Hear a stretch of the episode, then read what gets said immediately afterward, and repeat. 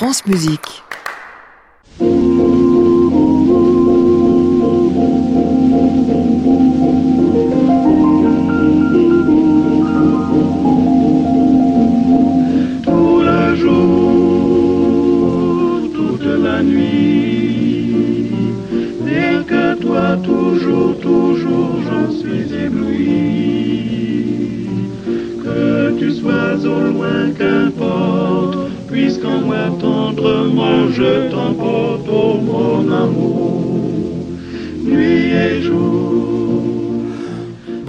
Tous et bienvenue dans le Classic Club sur France Musique tous les soirs de la semaine, 22h en direct depuis l'hôtel Bedford à Paris, au 17 rue de l'Arcade. Je dois vous dire ce soir, je suis pas bien, mais ça fait quelques temps que je suis pas bien, puis ça va durer un an, je crois, jusqu'en août là, je j'ai pas dans quelques temps là, 50 ans. Voilà, le prochain mois d'août, je prends 50 ans. Je sais pas, je, je le sens venir mal, mais tellement mal. Mais je sais pas, je sais pas si c'est l'histoire de les meufs, le le vieillissement, le corps, tout ça. Un vrai problème. Alors je fais venir quelqu'un ce soir qui m'en parle, lui il est en train de vivre ça, il le fait. Il fait même un livre pour parler du cinquantenaire. Viens mon petit quinca Euh, c'est le titre euh, de l'émission de ce soir. Et la question, si c'en est une, qu'on posera à Eric Tanguy, qui pour ses 50 ans, lui, nous fait 50 ans de questionnement en 50 questions sous forme de livre. On en parlera avec lui tout au long de cette émission, mais aussi avec euh, Michel Onfray qui l'accompagne ce soir, et avec le Quatuor Tana qui jouera en direct pour nous et en live dans pas plus d'une demi-heure, quelque chose comme ça. Nous sommes ensemble jusqu'à 23h. Bienvenue à tous dans le Classic Club.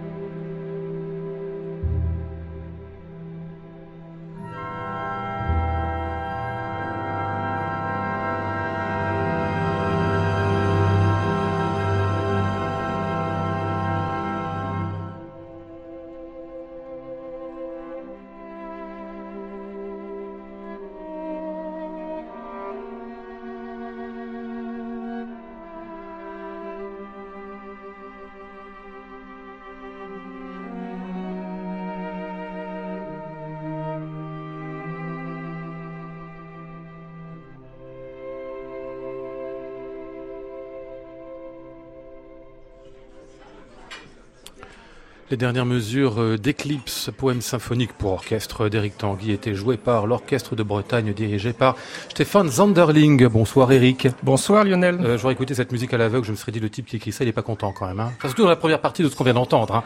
Il y a de la violence parfois chez vous. Hein. Ah oui, euh, puis euh, je, je m'amuse beaucoup avec, euh, avec l'univers symphonique. Ouais. Et puis là, il s'agissait d'une éclipse, donc il fallait décrire l'angoisse de la disparition de la lumière. Et puis comme ça s'appelle sur la fin, il y a le retour, la joie de la lumière qui revient. Ah, d'accord.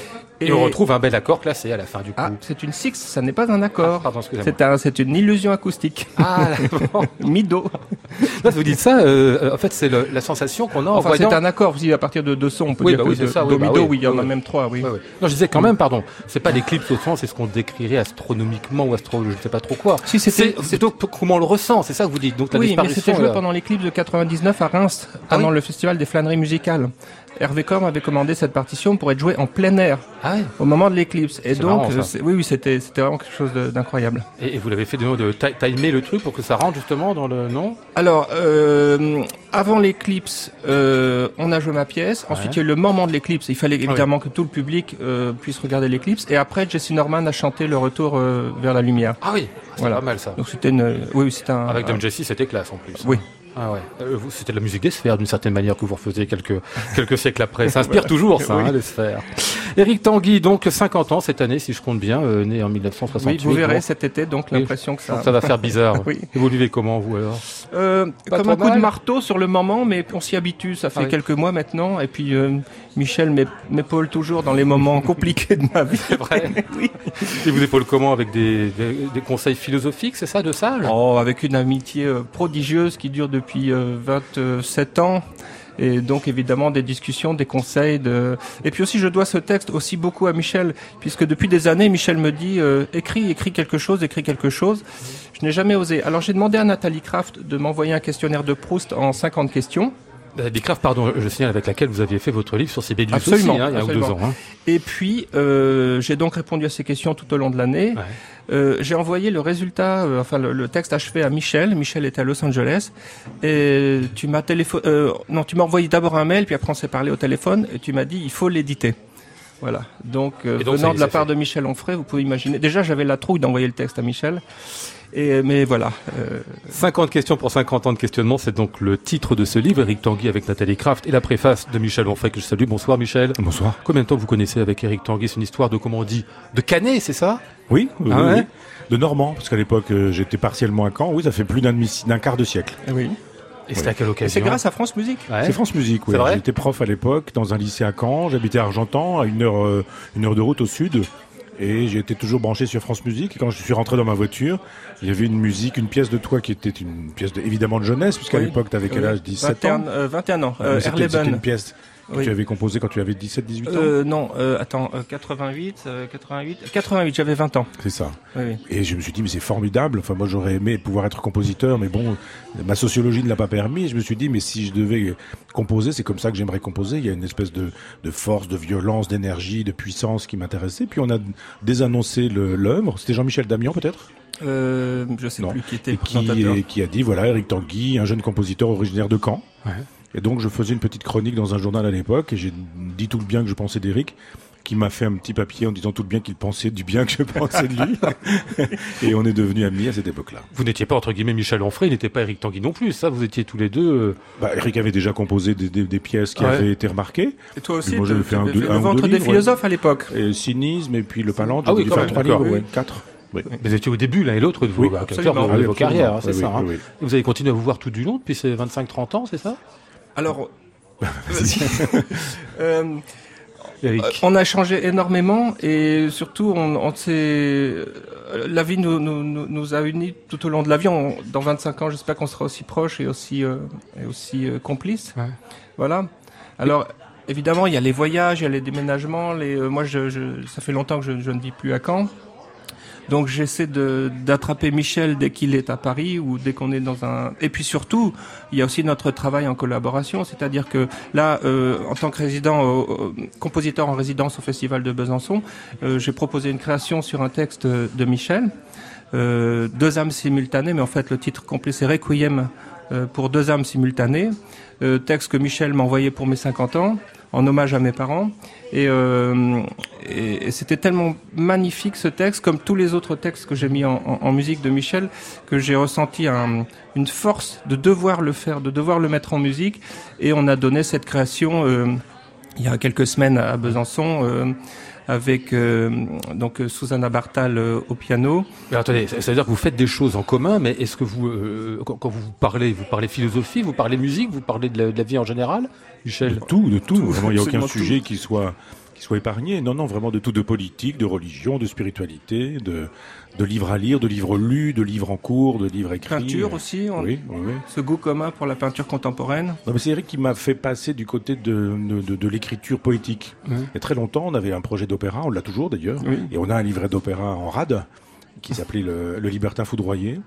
Et euh, Eric voulait qu'on fasse un travail tous les deux. Il savait ouais. pas trop quoi. Enfin, si, il savait très bien à l'époque. Il voulait, il voulait que je fasse un texte sur Sade. Et je lui ai dit, tu sais. Euh, des, des, des, partous de Sade sur oui. scène, ça va être difficile à monter. Ah bah ça peut être intéressant. Moi, moi j'irai voir, mais je suis pas oui. sûr qu'on soit très nombreux. Et il dit bon, pas très facile. Et je dis moi, je veux bien t'écrire un, un, texte original, enfin un texte ouais. sur commande, quoi. Et j'avais fait effectivement Chronos ou le Libertin foudroyé, c'était sous-titre. Et puis à l'époque, on avait une commande, puis finalement c'est tombé à l'eau parce que l'État a suivi l'année d'après, le, le, patron de, de Caen a disparu. On s'est retrouvé sans, sans, sans, direction deux fois de suite. Euh, ah oui. Oui, c'était vraiment. Un Mais euh, de... après, euh, il y a eu d'autres textes et, et, et, un autre projet d'opéra.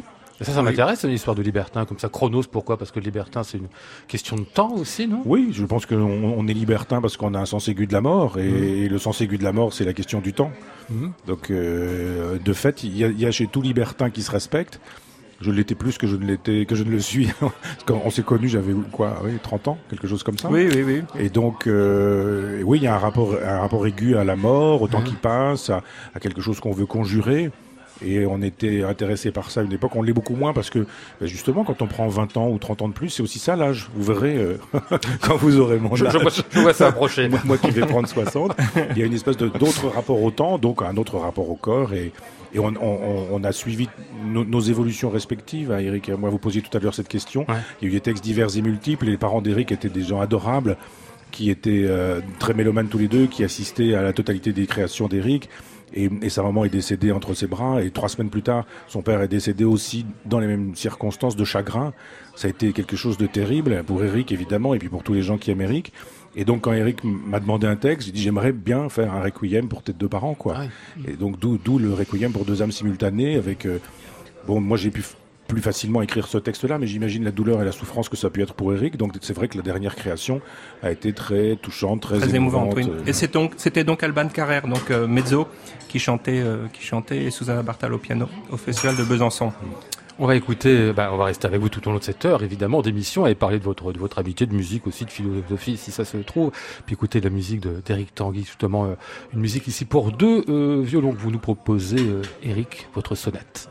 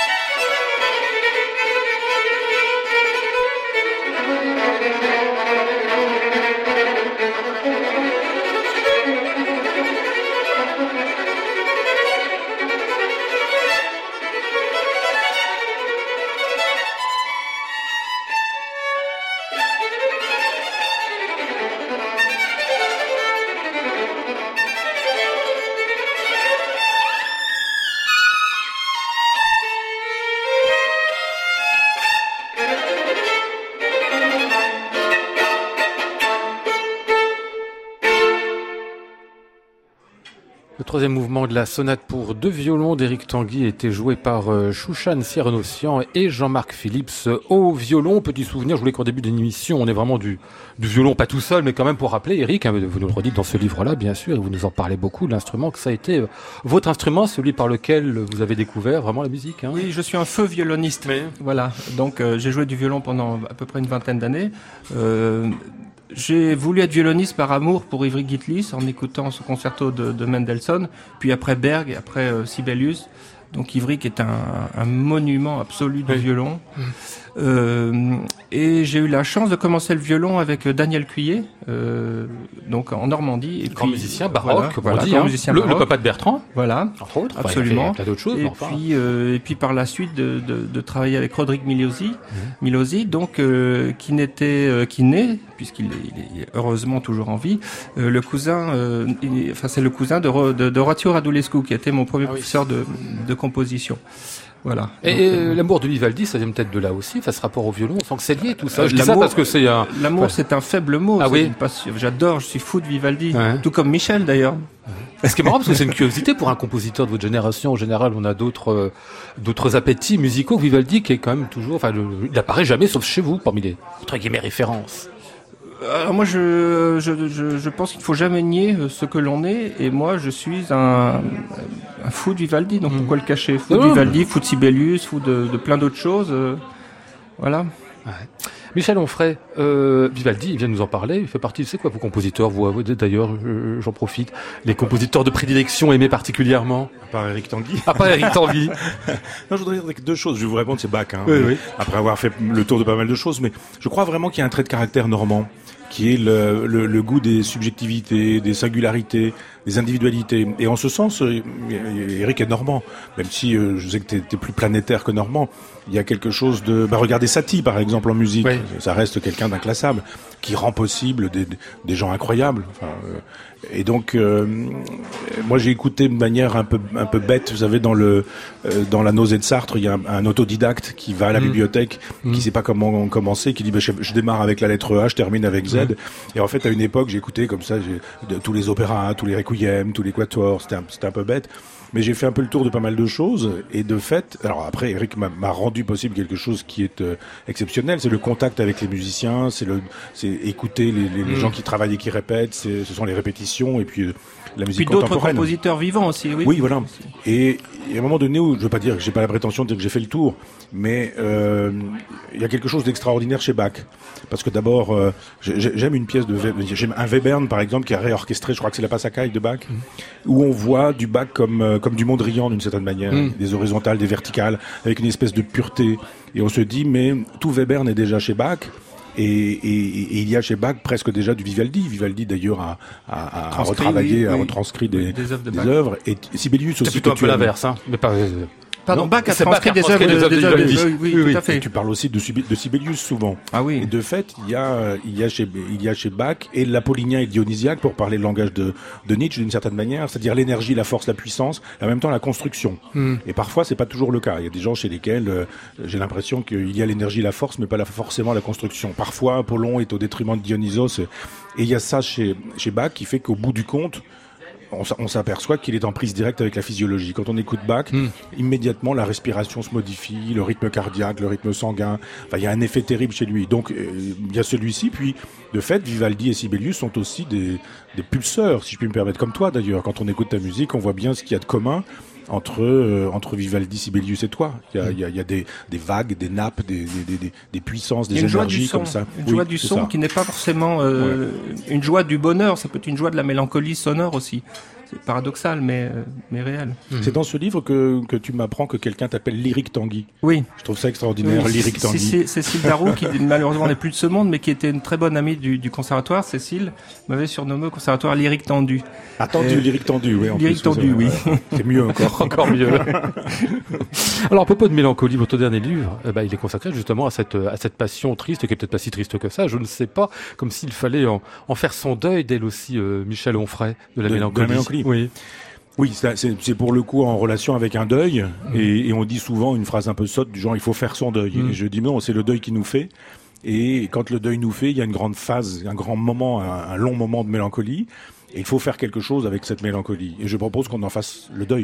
Mm. Donc faire le deuil de la mélancolie, c'est retrouver d'une certaine manière une joie qui a plutôt eu tendance à, à disparaître ou, ou être euh, moins fréquente. C'est donc une volonté, une volonté de jouissance presque. On pourrait dire que le deuil de la mélancolie est une volonté de jouissance. Et ça sert à quelque chose, la mélancolie, et entre autres à faire de la musique, Eric Tanguy, non? Parce que j'ai l'impression que c'est une passion qui a, qui a mené tous les compositeurs depuis qu'il existe, les compositeurs. Moi, j'ai écrit une pièce pour Ivry Gitlis, Evan Mardi-Rossian, qui s'appelle Mélancolie. Donc Mhm. oui, euh, ce, ce sentiment très étrange, euh, qui n'est pas de la tristesse dans le sens premier, mais quelque chose qui descend plus profondément, mais dont on peut... euh, qu'on peut traduire par, quelque chose de musical, de poétique, de dans ce sens-là, le texte qu'a fait Michel pour moi euh, est à la fois plein de, de mélancolie, plein de deuil, mais nous a permis de transcender le, Mhm. la, la difficulté, la douleur. C'est ce peut-être dans un créateur, Michel Onfray, comme Eric ou comme d'autres, hein, bien évidemment, c'est que le, la mélancolie dont on nous dit parfois, vous dites qu'il faut faire son deuil, il faudrait passer au-delà, il faudrait euh, en finir avec cela, c'est-à-dire ça vaut tant qu'on peut l'enterrer. Ben non, il y a peut-être quelque chose à en faire avec. Moi, je suis pas d'accord avec cette idée d'Aristote, si vous me permettez de ne pas être d'accord avec Aristote, qui dit qu'il y a, euh, au fond de tout homme de génie, de la mélancolie. Je suis pas sûr. Euh, la mélancolie, c'est la bile noire. Et, on est dans une définition d'Hippocrate. On est dans la médecine hippocratique de l'époque. On estime donc qu'il y a de la bile noire en trop dans le sang. Faut la que- purger, du coup. Et qu'il faut effectivement la purger ou en faire quelque chose. Catharsis, quoi. De la Ouais. purifier. Moi, je crois pas. Je pense que je suis pas d'un tempérament mélancolique. Le deuil est, produit évidemment de la mélancolie. Et, et je ne suis pas sensible à, la- à la mélancolie, donc je n'ai pas eu l'impression de travailler avec la mélancolie. On peut travailler avec la nostalgie, qui n'est pas l'une des modalités de la mélancolie.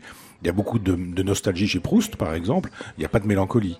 Euh, il y a des œuvres chez bah, Nietzsche, qui est mon grand philosophe, hein, mon philosophe de, de prédilection. Il n'y a pas de mélancolie, il y a du tragique, mais euh, non, je crois pas que ce soit inévitable. On, on le dit beaucoup, la tristesse, la, la mélancolie euh, et la relation avec la création et l'artiste. Moi, j'y crois pas beaucoup. Je suis pas sûr qu'il y ait beaucoup de mélancolie chez toi. Ah, c'est une bonne question. Euh, moi, je crois que si, mais une mélancolie qui se trans, qui se transcende en quelque chose de, de joyeux et de jubilatoire et de, et de très ludique finalement dans la musique. Euh, mélancolie. Parce qui est intéressant dans ton livre, c'est que quand même tu mets en perspective, tu le fais pas comme exprès, mais enfin on, le voit bien, ta, vie, ta biographie et tes créations. Et quand on te connaît, Toi aussi, dans tes Bah oui, livres. non, mais bien sûr, non, non, mais au contraire, pour moi c'est un, modèle un gage de sincérité, hein, ce- c'est pas du tout. Euh, non, mais je sais et bien. quand on on- connaît ta vie, on, on, on entend autrement et différemment ta musique. Non, il y a, d'autres choses que je ne dirais pas, mais il y a euh, sûrement pas de la mélancolie. On va écouter, si vous le voulez bien, un intermezzo. Vous en avez écrit quatre pour le piano. Hein. Oui, tout à fait. Eric Tanguy et c'est euh, Igor Levit euh, qui joue ici.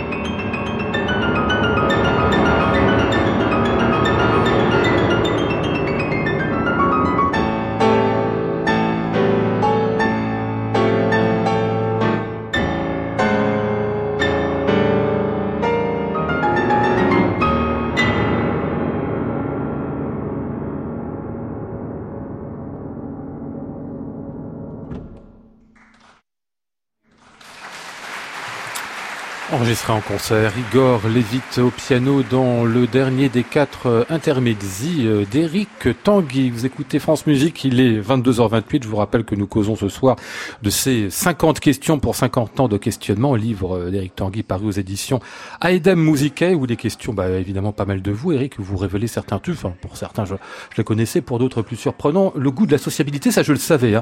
Vous aimez bien rencontrer les gens, mais ça se comprend parce qu'un compositeur qui passe l'essentiel de sa vie à travailler tout seul à la on peut imaginer que lorsqu'il rencontre des gens, ben, il a envie de leur parler un peu. Oui, moi j'adore euh, discuter avec euh, avec les gens et, s'il s'agit de que, quelles que soient leurs euh, leurs options dans la vie, voilà. Bon, du coup, ça m'intimide votre question. Parce Pourquoi que je, je sais pas. Puis Michel me regarde, Michel Onfray. Alors, du coup, le fait qu'il soit là, ça vous intimide? Non. Michel, franchement, on, on est extraordinairement proches. Ouais. Mais j'ai une telle admiration pour lui. Ah oui. Telle, euh, oui, oui. Et ça continue de. Enfin, je veux dire, je comprends, mais je veux dire, Oui, ça, oui. ça continue du coup Oui. de vous vous surprendre. Bizarre garçon, non, Michel? Non, mais c'est il est de- c'est une bonne nature, Eric. Ouais. C'est-à-dire qu'en compagnie, il est le plus gentil des hommes. Il est, il est toujours souriant, jamais, jamais sinistre, euh, justement pas mélancolique, joyeux, même quand t'as as des vraies bonnes raisons d'être triste ou malheureux. Il y en a eu dans, dans ta vie, je veux dire, le- la disparition euh, si rapprochée de tes parents. Mais, mais il y a, il y a toujours une. euh, Regardez-le d'ailleurs. euh, On n'est pas à la télévision, mais il a toujours le regard qui frise. Il a Oui. toujours son sourire d'enfant. il a son grand garçon qui est là, qui, qui porte les mêmes traits de, de, de, de joie sur le visage. Ouais. Et la pêche? Vous aimez la pêche à la ligne Ah, j'adore ça. Ça, j'ai Mon fils aussi ça. d'ailleurs. C'est vrai? Oui, oui. J'adore la pêche à la ligne. Qu'est-ce que vous aimez dans la pêche à la ligne? On s'ennuie Le on- poisson. Vous n'êtes pas obligé de le pêcher vous-même, ah si, remarquez, c'est bon. Non, Non, ça pourrait dire c'est le- temps, en effet, aussi. Et puis comme je disais, peut-être ça renvoie à des choses ancestrales, imaginaires, euh, puisque bon, je suis né en Normandie, au bord de la mer, Ah oui. presque, presque au bord de la mer, à Caen. Et donc, euh, il y a toujours eu de l'eau, il y a toujours eu des cannes à pêche, il y a toujours eu ce plaisir de, de, de scruter l'horizon et d'attendre je ne sais quoi. Mais c'est comme ça aussi que je conçois la musique, c'est aussi penser une musique, c'est aussi scruter les événements euh, qui vont se passer. C'est-à-dire, c'est prévoir. C'est prévoir une sorte de, de dramaturgie. Ouais, scruté les événements qui vont se passer. C'est des choses qu'on, enfin, le type de phrase, pas nécessairement celle-là, qui me plaît bien, mais qu'on entend parfois chez les compositeurs, comme si finalement une œuvre, c'était pas un truc que vous créez vous-même, mais en quelque sorte que vous, que vous poursuivez, qui est là, qui a quelque chose qui existe. Et on... À la poursuite du, du, du son inouï, oui. C'est Mm. l'espérance de créer le, le son inouï ou oui. Alors après, je ne sais pas. Moi, je peux, je peux pas juger ma musique. Je peux pas. Voilà, je, je vois qu'elle est, qu'elle est jouée, qu'elle est diffusée, que j'ai des moments incroyables de collaboration avec des gens. Euh, J'aurais même pas pu penser ça quand j'étais gamin, mais de Rostropovitch à Salonen, à euh, cette anecdote aussi, euh, lorsque Salonen a dirigé ma musique avec le, le Los Angeles Philharmonic, derrière moi était assis Steve Reich, il me tapait dans le dos. Mhm. Euh, je- quand il est apparu, j'étais j'étais intimidé, pareil. euh. Vous l'avez même pas reconnu? Si, quand si, même. si, si, Ah, oh là là, j'ai dit My God. J'ai vu Steve Euh. Reich, il m'a tendu la main, j'ai dit My God. Donc, oui. Oh Il a dit, God. oh, c'est trop. Non, mais absolument très très sympathique et très très très sympathique. Donc voilà, c'est des choses qui sont imprévisibles. Ou travailler avec Ozawa aussi, par exemple. Et puis et puis euh, aussi travailler avec tous mes amis euh, musiciens que j'ai connus euh, il y a 30 ans au conservatoire, de Gastinel à De Marquette à à Copé, à je sais pas qui, enfin on peut tous les citer, euh, tous les cinquantenaires ou quasi cinquantenaires. euh. C'est- bizarre le quinquas quand même. Hein. C'est c'est- ça fait le bilan, hein. Michel Onfray. Hein. C'est un dur passage. Hein. Je sais pas oui, si je vous vois tous les deux, je vais faire le vieux sage, moi, je, à tous les deux, vous faites un siècle, donc euh, vous avez l'air Avec terrible. toi, 160 Vous ans. verrez, dix ans plus tard. Vous verrez ce qu'il en est. Classic Club, Lionel Esparza, France Musique. Il est 22h32, alors initialement on devait faire euh, l'émission avec Eric Tanguy et Michel Onfray. Il se trouve qu'il est arrivé à un disque, l'intégrale des quatuors de Philippe Glass, par le quatuor Tana, qui a déjà enregistré l'intégrale des quatuors de Jacques Lenot. Ces gens-là ne reculent devant rien. Et il se trouve que dans le disque, il y avait un livret de Michel Onfray. Alors on a téléphoné au quatuor Tana, est-ce que vous pouvez être là ce soir à l'émission? Ils ont dit oui, ils sont là, ils vont nous jouer le premier mouvement du troisième quatuor de Philippe Glass. On applaudit les Tana.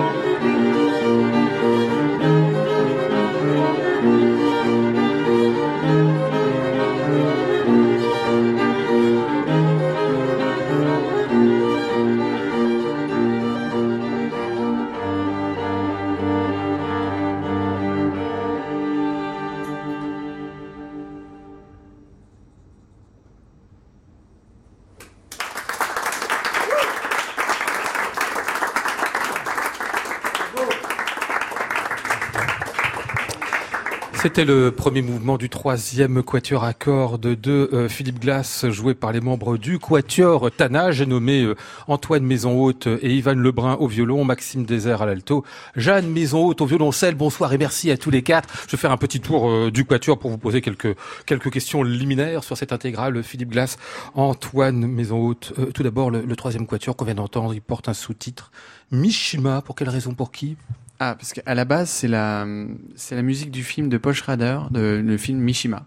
Voilà, donc c'est à la base une musique de film euh, dont euh, Philippe Glass a extrait finalement une, un arrangement pour euh, quatuor à cordes. Voilà. Les sept quatuors d'un coup, euh, Ivan, euh, vous aimez les, les euh, vous aimez les défis quand même, hein, faut le dire. Après ceux de Leno qui vous ont occupé pendant quelques temps, c'est pas mal non plus. Euh, oui, c'est vrai. On est un quatuor de défis, je pense. On aime bien se lancer dans des choses parfois improbables. Et les sept quatuors, c'était un vrai défi à enregistrer. C'était très éprouvant, mais je pense que c'était une belle aventure. Pourquoi éprouvant? Parce qu'en fait, c'est pas aussi simple que qu'il n'y paraît. C'est une musique au premier abord qui peut paraître comme ça euh, très facile et c'est très exigeant euh, de sur l'instrument et ça tourne énormément. Faut pas rater les, les sorties. Donc euh, finalement, intellectuellement, on n'est jamais au repos. Maxime, à ce propos-là, peut-être, enfin peut-être un autre, j'en sais rien. Pendant un moment, dans, ce qu'on écoutait ici, vous regardiez de euh, votre côté droit, euh, Ivan, vous regardiez plus votre partition, vous l'avez regardé pendant une minute entière, euh, au moins. Pourquoi? Parce qu'on avait un, petit duo en fait ensemble. Il faut savoir que, la musique de Philippe Glass, c'est une musique qui est bien sûr répétitive et ce sont des petites cellules qui se passent comme ça. Donc des fois c'est Antoine tout seul, des fois Antoine et Jeanne. Et là on avait une petite partie tous les deux pour être vraiment bien synchronisé. Il fallait vraiment être voilà un petit peu faire attention à ce qui se passe à côté. On n'est pas tout seul. Euh, La musique de, de Philippe Glass, elle est plus dure, si on peut employer ces, ces termes-là, que celle de Jacques Lenot, qui me semble incroyablement difficile, euh, Jeanne Maison-Haute. Alors je dirais qu'elles ont absolument pas les mêmes difficultés. Donc la musique de Jacques, elle est extrêmement complexe. Euh, voilà, pour la pour la comprendre, l'appréhender, c'est euh, des tessitures de l'instrument. En tout cas pour le violoncelle, il utilise les aigus, les graves. C'est extrêmement virtuose au niveau de la, de la technique. Euh, la musique de Philippe Glass c'est très différent. Parce que euh, je rejoins euh, Ivan, c'est au niveau de la concentration, parce qu'effectivement, on a très peu de, de notes différentes d'utiliser. Mais par contre, effectivement, faut pas se tromper dans les reprises. Et ça, c'est voilà, c'est un gros défi. Peu de notes, mais faut les mettre au, bon endroit, ce qui n'est pas toujours facile. Euh, Antoine Maison-Haute, euh, sept quatuors sur une période de demi-siècle à peu près. Enfin, soit l'âge du principal invité de ce soir et de moi-même, merci. Euh, D'accord. Euh, mais et surtout, euh, cette quatuor de, de, de, caractère, de technique, même de langage, d'atmosphère très très différente. Hein. On dit comme ça, appétit rapidement, le, je sais pas, euh, soit soit soit le, le musique néotonale, minimalisme, etc. Mais en fait, ça recouvre, dans le cas de Philippe Glass et pour ses quatuors, des réalités très très différentes. Oui, c'était tout l'intérêt de cette intégrale. Hein. C'est justement de montrer que la vie d'un compositeur, c'est vraiment un parcours, euh, forcément tout au long de sa vie, et les influences qu'il reçoit, les enseignements, et puis les, personnes qu'il rencontre. Je trouve qu'on l'a bien entendu dans la première partie d'ailleurs. Et en- entre le premier quatuor, où il est, euh, il sort des études avec Nadia Boulanger, et où finalement c'est presque euh, un, un mini Stravinsky. Euh, c'est très très euh, impressionnant, c'est très plastique, très aride. Et ce dernier quatuor, le numéro 7, qui est composé pour un ballet dansé, où finalement ça n'a plus rien à voir avec la musique qu'on vient de jouer là. Hein, finalement, euh, il n'y a plus vraiment ce côté répétitif et, et motorique. On est tout à fait dans autre chose. Moi, je trouve ça euh, très très intéressant de mettre ça ensemble dans un seul et même euh, un seul et même coffret, de montrer que la richesse euh, de, de composition, elle est, elle peut être plus complexe que ce qu'on attribue volon- volontiers à la musique de à savoir un peu simple et sucré. Votre disque donc des sept quatuors de glace, eh il paraîtra dans quelques jours sur le label Megadisc Classics. Comment Aujourd'hui même, me dit-on. Ah bah d'accord, très très bien, parfait. Donc on peut l'acheter dès demain. Hein chez Gilbert Joseph, vous faites bien de me dire, j'allais y passer. Et, donc, vous allez nous interpréter un nouvel extrait de ce troisième quatuor. C'est le cinquième mouvement, cette fois toujours en direct depuis euh, l'hôtel Bedford, en public aussi. Mm-hmm.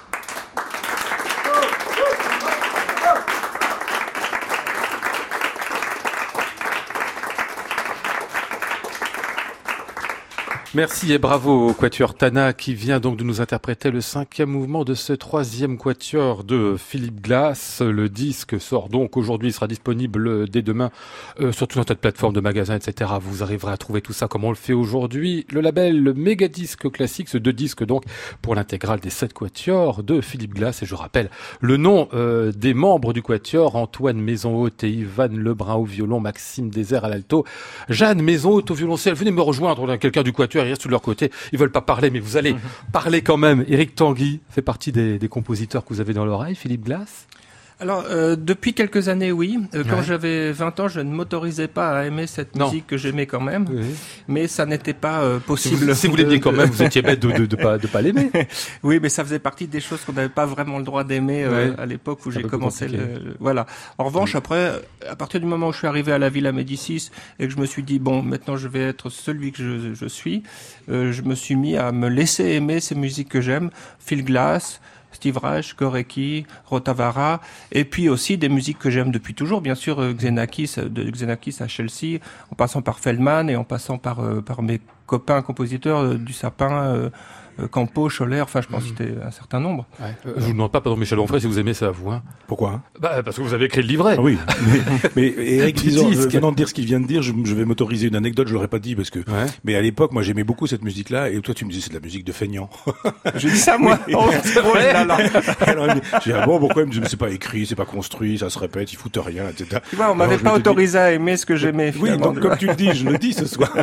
Mais moi, j'ai aimé dès que j'ai rencontré parce que je me suis Ouais. dit, bon, on était dans la philosophie de la nouvelle musique d'Adorno, il fallait choisir entre en- entre l'école de Vienne et euh, Stravinsky, c'était de la musique bourgeoise, etc. Quand la musique a cessé d'être une idéologie, elle a renoué avec un certain type d'hédonisme et on retrouve cette musique-là. Moi, j'irais jusqu'à dire que c'est le bac d'aujourd'hui pour moi. Euh, Il y, a, il y a une espèce de plaisir, de jubilation. Et puis quand je vous vois, ça, ça, c'est vraiment quelque chose d'émouvant pour moi de, de voir les, les- les musiciens, les artistes jouer. Et puis cette coïncidence qu'il y a entre vous tous. Il y a quand même cette idée que c'est un travail sur ce que Deleuze appelait de la différence et la répétition. Quoi. Mhm. Comment est-ce qu'on peut faire euh, de la répétition, qu'il y ait tout de même de la différence? C'est-à-dire on a une cellule, et puis cette cellule, elle bouge doucement, et puis elle bouge après doucement, puis au bout du compte, on a quelque chose qui est complètement autre. C'est une métaphore de ce qu'est la vie, en fait. Hein. C'est Mhm. l'évolutionnisme de Darwin. Quand c'est On a très organique démarré- aussi, Oui, ouais. c'est ça. Donc c'est- c'est- il y a une morphologie, il y a une physiologie, il y a une anatomie de cette musique. Moi, j'adore. Hein. Donc je suis content que tu, euh, tu aies cessé de penser Que que, tu as- Ça c'était une 25 musique ans, hein, quand même. de maintenant, feignant. 25 ans, oui. Mais ça, c'est ce qu'on se disait à l'époque. Hein. Enfin, Oui, dire, oui. Étudiant au conservatoire il y a 30 ans, on n'était pas autorisé à aimer ça, tout Mm. simplement. Oui. C'était impossible. Oui. On était dans le dans dans d'autres. Euh, Il faut rendre hommage à Benoît Dutertre, qui à l'époque avait écrit Requiem pour une avant-garde, qui, fait, qui disait des choses qui avaient, qui avaient fait beaucoup de bruit à l'époque, où effectivement il fallait être clivant, il fallait choisir les boulésiens, ou euh, où le, le reste était de la musique de bourgeois, ou je ne sais quoi. Puis d'un seul coup, on découvre que non. D'abord, on renoue avec le plaisir, on renoue avec les salles pleines, Mm. on renoue avec un public, et puis c'est une musique qui dit beaucoup sur notre époque. C'est ça qui est intéressant. On voit bien que le, le dodécaphonisme a été un moment de rupture dans notre civilisation, et que ça s'entend toujours. Les musiciens ont toujours euh, quelques, euh, quelques années d'avance sur, sur les idées. Et, et là, on voit bien ce qui est dit dans cette musique-là. Je crois que cette, ce, ce- ce travail sur la différence et la répétition, c'est aussi tout C'est un le moment travail. important de l'histoire de la musique, c'est clair. Ah oui, Oui. moi je pense que ça induit la suite. Oui. Tu vois, c'est c'est sur la question de la transgénèse, on a avec juste une petite cellule comme ça, on a presque une cellule souche avec laquelle on reconstitue un corps entier. Quoi. Mm. Et Antoine Moi, ce que j'aime beaucoup du point de vue de, de l'interprète, c'est que si on regarde la partition, il y a absolument quasi rien de noté à part euh, très quelques nuances, quoi. Et pour nous, euh, interprètes, ça renvoie justement au travail euh, euh, de Bach ou de Mozart. où Finalement, il n'y a pas grand-chose de noté, et c'est l'interprète, comme disait Léopold Mozart dans sa, sa méthode à son fils, c'est le bon goût euh, de l'interprète qui va le guider à faire le travail d'inter- d'interprète, de choisir des nuances, de choisir des articulations. Et nous, c'est ce qu'on a fait avec bonheur hein, là-dedans. C'est-à-dire qu'on nous, on a inventé les, les nuances hein, qui, qui ne sont pas là. C'est notre choix, notre interprétation. Elle plaît, elle plaît pas, c'est un autre débat, mais je, je veux dire, c'est un véritable travail euh, d'in- d'interprète. Mais je trouve que cette musique-là, elle remet l'interprète au centre euh, du jeu, ce qui est aussi important. Sur la question de la répétition, elle n'est pas tout le temps présente non plus dans ces pièces-là. C'est-à-dire qu'on s'imagine que Glass est tout le temps répétitif. Je pense au, au- c'est le quatrième quatuor qui m'a fait Mm. penser beaucoup à fait. Janacek avec un type de, avec un type de langage qui est, euh, qui est plus du côté d'Janacek que ce qu'on, Glass tel que je l'imagine. Ah oui, oui, le mouvement lent du, du quatrième quatuor est Mm. absolument euh, improbable d'ailleurs Mm. dans ce enchaînement des quatuors 3, 4 et 5. Euh, et, et moi, je, je retiens vraiment les 6 et 7 hein, qui sont écrits pour des, des ballets, mais où il a 2013-2014, donc c'est productions assez récentes, où il a vraiment testé autre chose. Il s'est réinventé, et moi, je trouve ça formidable. Classic Club, Lionel Esparza, France Musique. Allez, on va revenir à la musique d'Éric Tanguy, si vous le voulez bien. Le jardin des délices, c'était pour Bosch, c'était... euh, Alors c'est sur un texte de Oui. Michel Onfray, Ah bah justement. de, de Michel Onfray. euh, je crois que cette pièce date de 96 et tu étais donc au musée au Prado, non Je crois à Madrid. À euh, ou à Lisbonne, je sais plus, oui. Oui. Fait le jardin conf- des délices, c'est à Madrid, a priori. Ma- oui. oui, c'est Madrid. Oui. oui, oui. Et donc euh, je, je- on s'est parlé par téléphone et je t'ai dit j'ai besoin d'un poème pour un pour un projet pour euh, voilà pour euh, soprano, flûte et violoncelle et tu m'as dit je suis euh, j'ai- où j'étais devant euh, ce tableau de, de- enfin cette euh, ce- c'est un triptyque hein, Ah ouais. de Bosch et je vais en faire un poème voilà.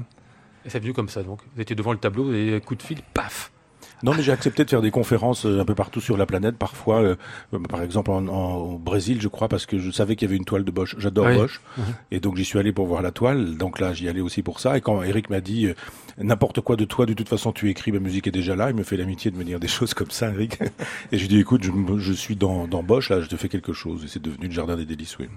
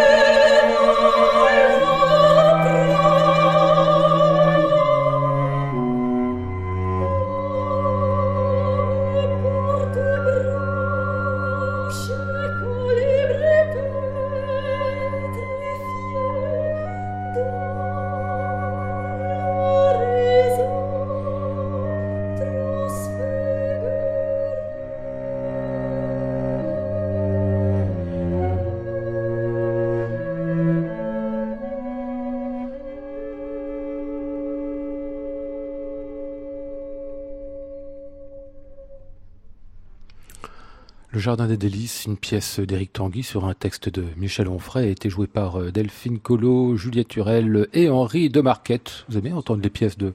Parce qu'on était dans le bilan, enfin on l'est depuis le début de cette émission, Éric Tanguy.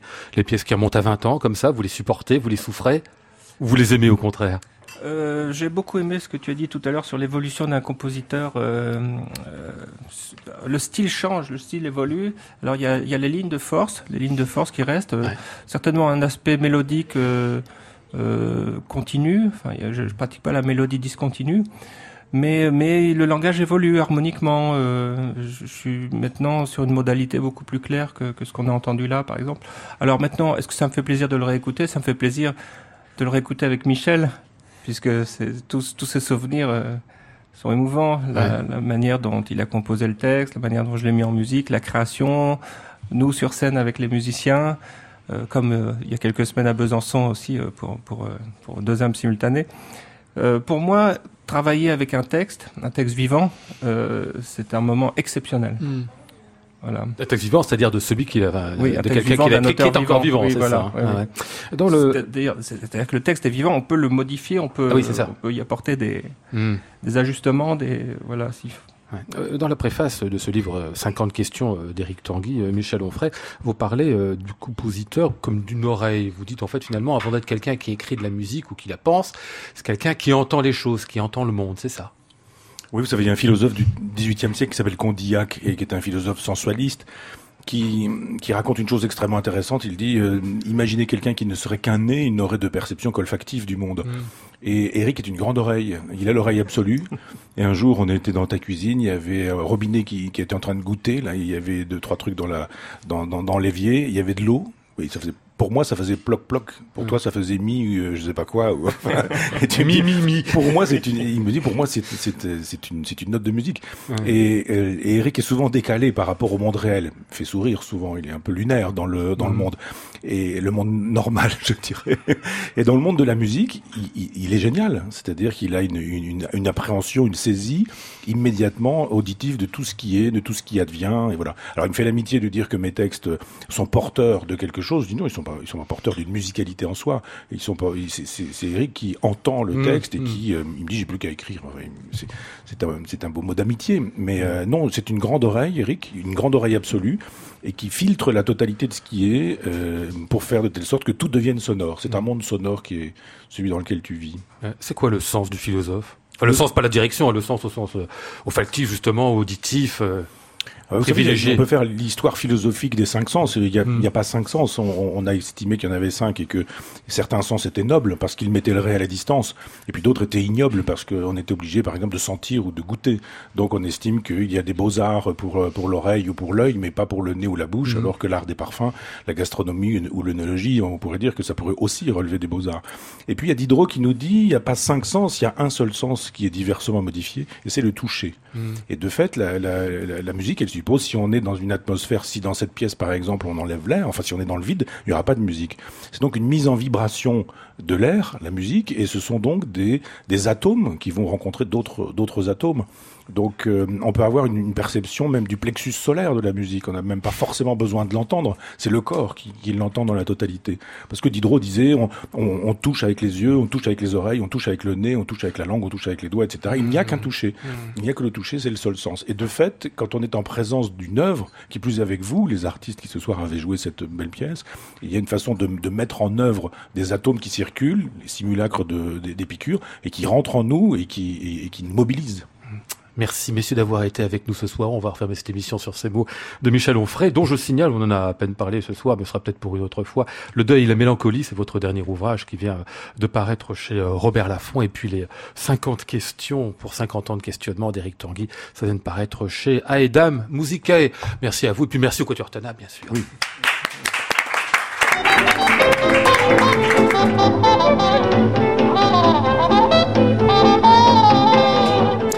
Nous étions ce soir avec Flora Sternadel, Christophe Dillis, Antoine Courtin, Christophe Goudin et Benjamin Perru.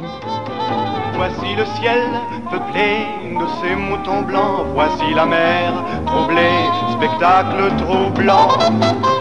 Je vous retrouve demain sous le titre Les Fous du violon, parce que oui, Eric, nous parlerons aussi de violon. Nous serons avec euh, Julien Chauvin et Jean-Philippe Échard. J'entends la ville qui me dit bonsoir et moi sur le quai de la gare, je dis de mon mieux des mots d'adieu.